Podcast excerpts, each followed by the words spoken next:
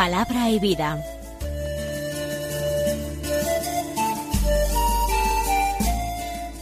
Con el Padre Manuel Horta, desde Sevilla.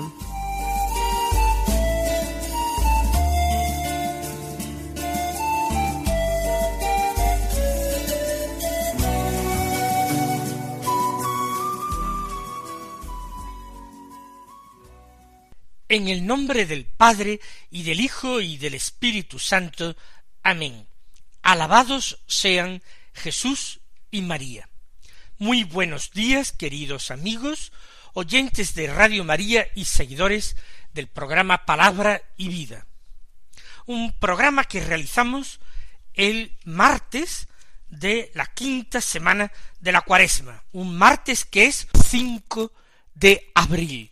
El 5 de abril es la fiesta de San Vicente Ferrer, un santo español de la Edad Media, nacido en Valencia en el año 1350.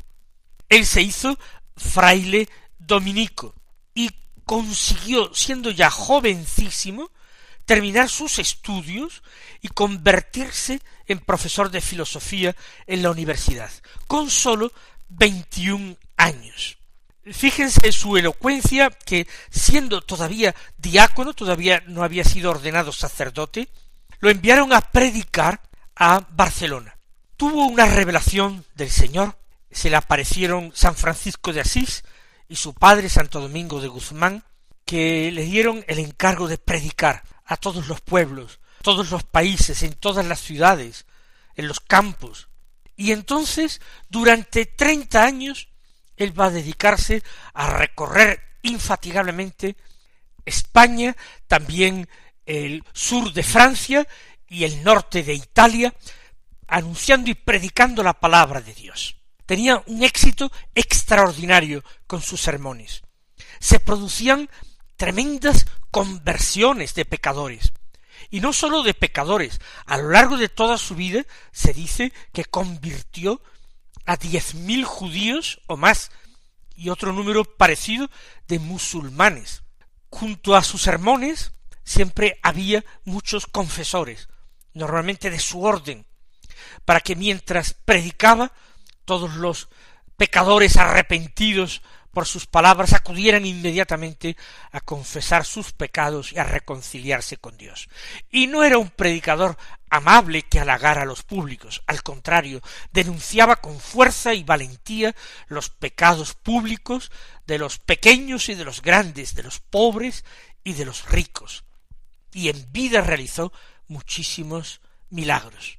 Murió santamente en Vannes, en el sur de Francia, en el año 1419, un 5 de abril. Vamos a escuchar el Evangelio que se proclama en la liturgia de la misa del día. Es de San Juan, continuación del Evangelio de ayer, capítulo ocho, versículos veintiuno al treinta. Dice así, En aquel tiempo dijo Jesús a los fariseos, Yo me voy y me buscaréis, y moriréis por vuestro pecado. Donde yo voy, no podéis venir vosotros. Y los judíos comentaban ¿Será que va a suicidarse? Y por eso dice Donde yo voy no podéis venir vosotros. Y él les dijo Vosotros sois de aquí abajo, yo soy de allá arriba. Vosotros sois de este mundo, yo no soy de este mundo. Con razón os he dicho que moriréis en vuestros pecados, pues si no creéis que yo soy, moriréis en vuestros pecados. Ellos le decían, ¿quién eres tú? Jesús les contestó, lo que os estoy diciendo desde el principio. Podría decir y condenar muchas cosas en vosotros, pero el que me ha enviado es veraz, y yo comunico al mundo lo que he aprendido de él ellos no comprendieron que les hablaba del Padre. Y entonces dijo Jesús, Cuando levantéis en alto al Hijo del hombre, sabréis que yo soy, y que no hago nada por mi cuenta, sino que hablo como el Padre me ha enseñado. el que me envió está conmigo, no me ha dejado solo, porque yo hago siempre lo que le agrada. Cuando les exponía esto, muchos creyeron en él. Está Jesús hablando con los fariseos, por tanto, en general, con enemigos suyos, porque es cierto que algunos fariseos creyeron en él, como Nicodemo o José de Arimatea, y después de su muerte y resurrección, algunos más, incluso sacerdotes del templo. Sin embargo, la mayoría le fueron hostiles y buscaron su ruina, su perdición, su muerte. Ahora les dice yo me voy y me buscaréis y moriréis por vuestro pecado. Yo me voy quiere decir que él va por el misterio pascual, por su muerte y su resurrección, y por su gloriosa ascensión, va a volver a donde estaba antes, al seno de la eternidad. Eso sí, va a volver unido para siempre, con una unión hipostática a una naturaleza humana. Va a volver humanado al seno de la eternidad. Me voy y me buscaréis, porque cualquier hombre religioso seguirá buscando a Dios, y no hay otro camino para llegar a Dios más que Cristo, y así él lo afirmó, lo enseñó y lo reveló. Me buscaréis, pero me buscaréis seguramente a tientas, a ciegas, y moriréis por vuestro pecado, porque no encontrarán a Cristo, porque se resisten a seguir ese camino del Dios encarnado. Y fuera de Cristo no hay salvación, no hay otro camino para llegar a Dios, no hay otra sangre redentora más que la de Cristo para el perdón de los pecados. La sangre de las víctimas de la antigua alianza, la sangre de los animales ofrecidas en sacrificio, no podía borrar los pecados, la de Cristo sí. Por eso, si no aceptan a Cristo, moriréis por vuestro pecado. Estas son las palabras de Jesús. Yo me voy, me buscaréis, pero moriréis por vuestro pecado. Y ellos no lo entienden. El Señor sigue diciendo, donde yo voy, no podéis venir vosotros, porque Él va al Padre, Él va al seno de la Trinidad. Es un lugar vetado a cualquier hombre que no sea el mismo Jesús, el Cristo, el Señor. Donde yo voy, no podéis venir vosotros.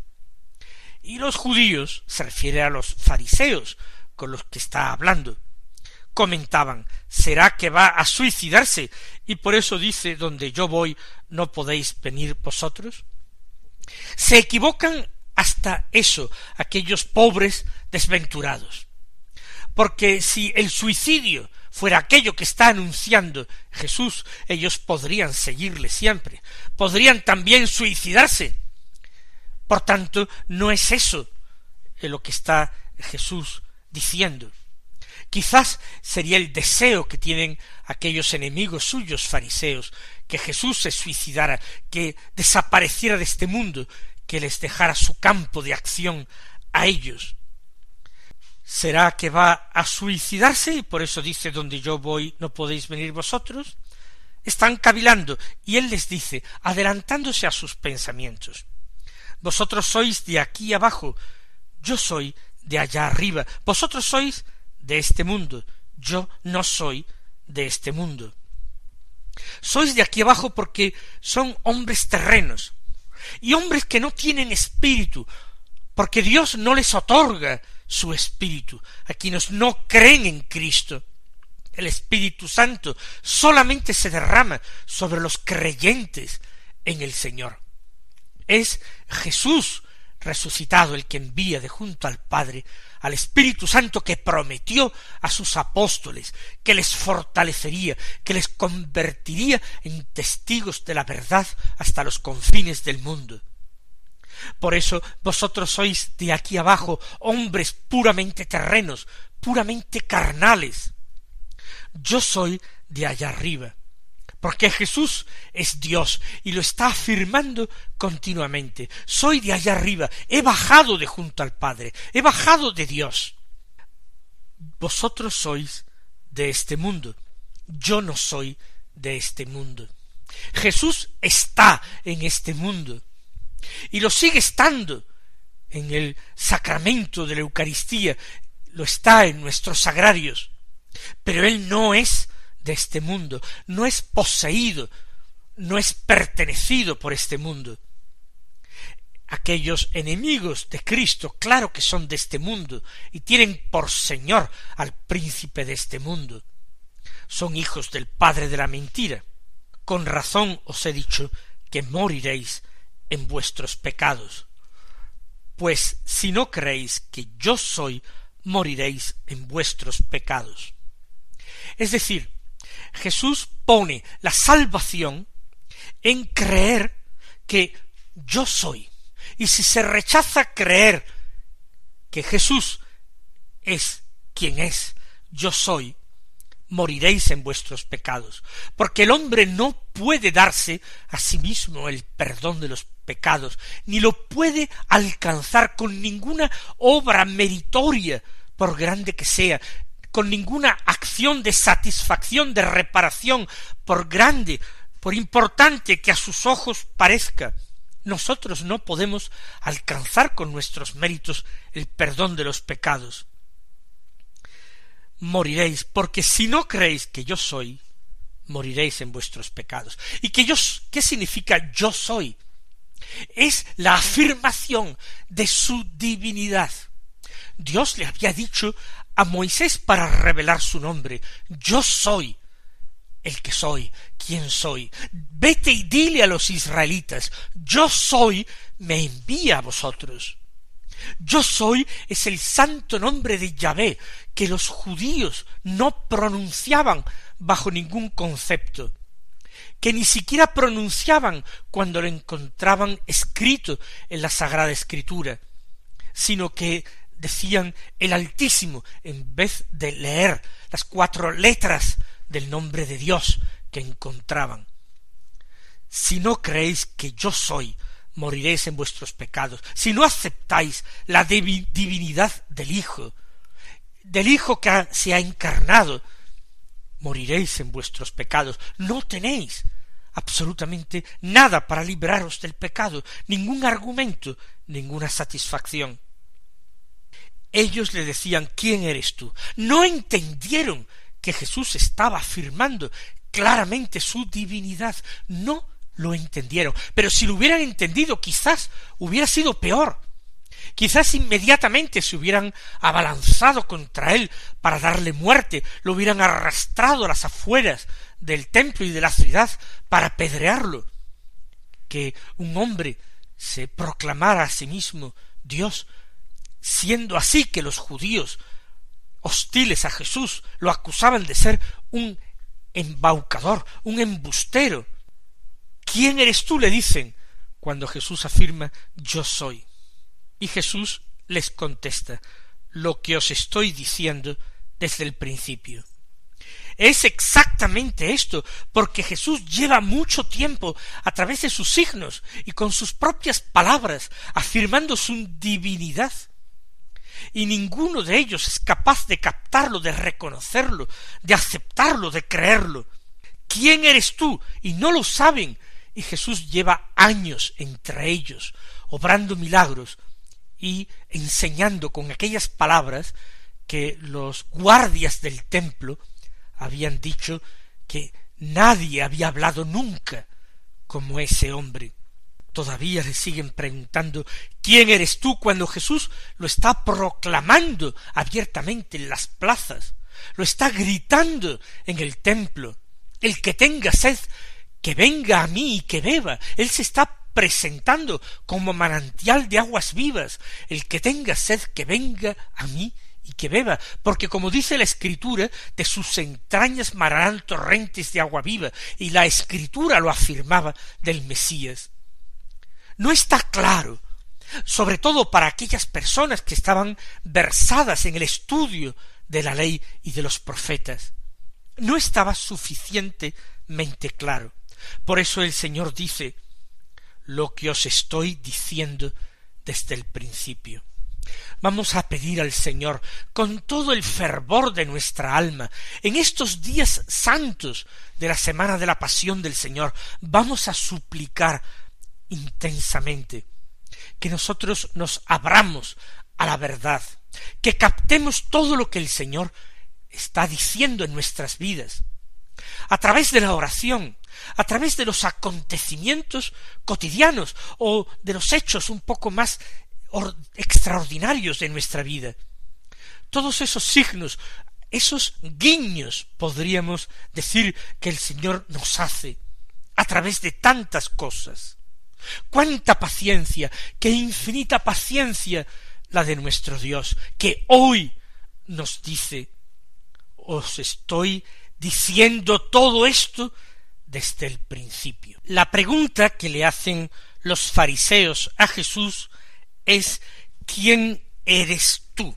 Y no habría necesidad de hacer esta pregunta al Señor si hubieran estado suficientemente atentos, atentos a sus palabras y atentos al discurso de sus obras.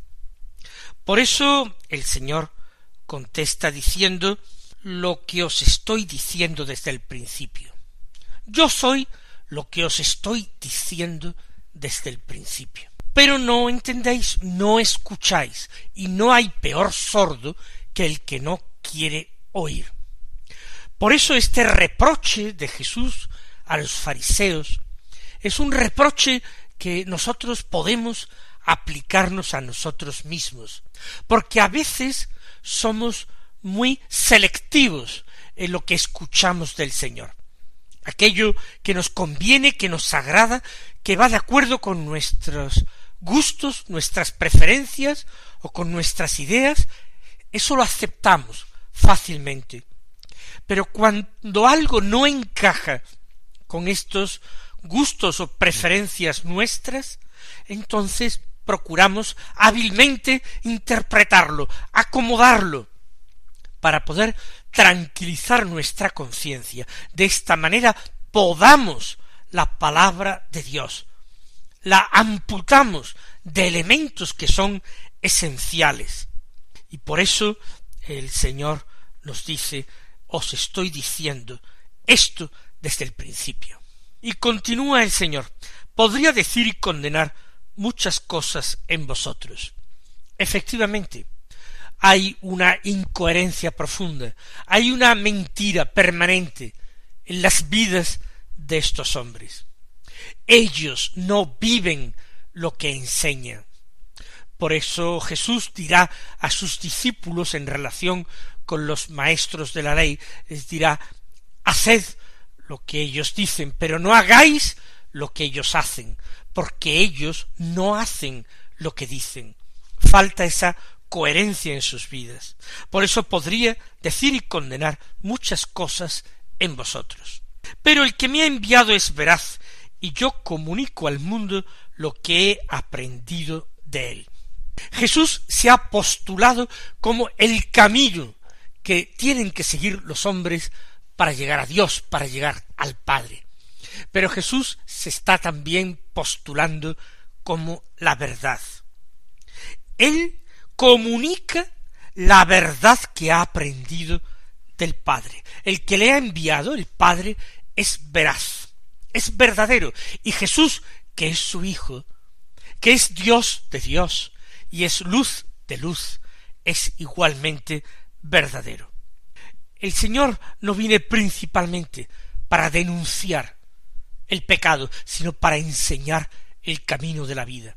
Eso sí, para seguir el camino de la vida es preciso decirle no al pecado. Pero el Señor está mostrando como camino que es la verdad que conduce a la vida. Pero el cuarto Evangelio nos dice a continuación que ellos, los fariseos, no comprendieron que les hablaba del Padre. Y eso que resultaba muy evidente, que Jesús estaba hablando de Dios. No lo comprendieron. Ellos tienen en su mente una cuadrícula, un esquema, una parrilla concreta, y todo lo entienden o lo interpretan de acuerdo con esa cuadrícula. No se puede salir de ahí, porque si se sale de ahí, no entienden, no comprendieron que les hablaba del Padre. Y entonces dijo Jesús, cuando levantéis en alto al Hijo del Hombre, sabréis que yo soy. Él ya ha revelado quién es, él ya ha revelado su divinidad.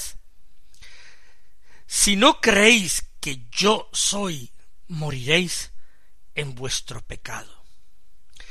Cuando levantéis en alto al Hijo del Hombre, sabréis que yo soy. Por supuesto, el Señor se está refiriendo al momento de su muerte, de su muerte en cruz, cuando levantéis en alto el Hijo del Hombre. ¿Quién es el sujeto de levantar? Vosotros, los fariseos, mis enemigos, cuando lo hagáis, entonces sabréis que yo soy.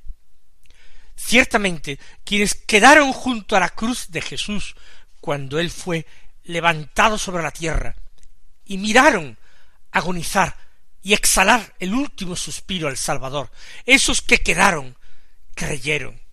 Lo que ocurre es que los sumos sacerdotes y los fariseos huyeron espantados antes de que Jesús agonizara en la cruz.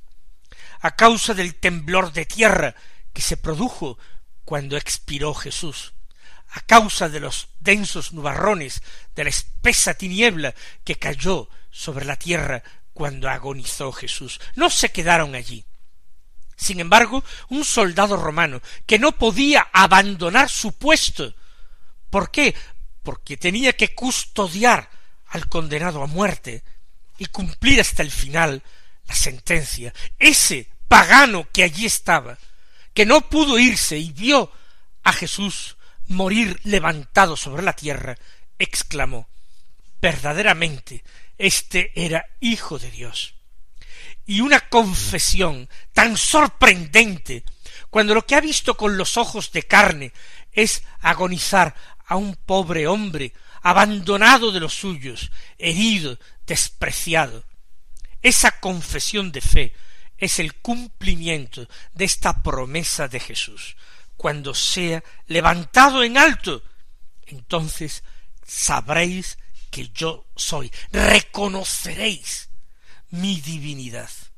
Cuánta gente se apartó del Gólgota aquella tarde del Viernes Santo, dándose golpes de pecho, horrorizados del gran crimen que solidariamente habían cometido, dando muerte al Hijo de Dios.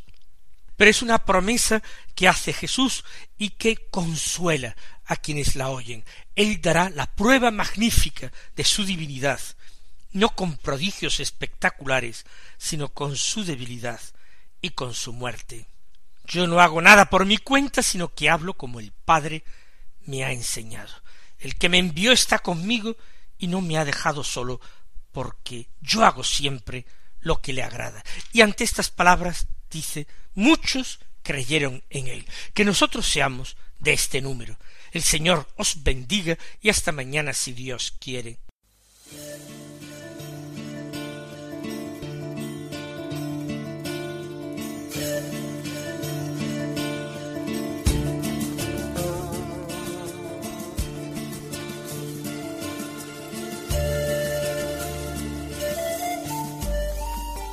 Palabra y vida.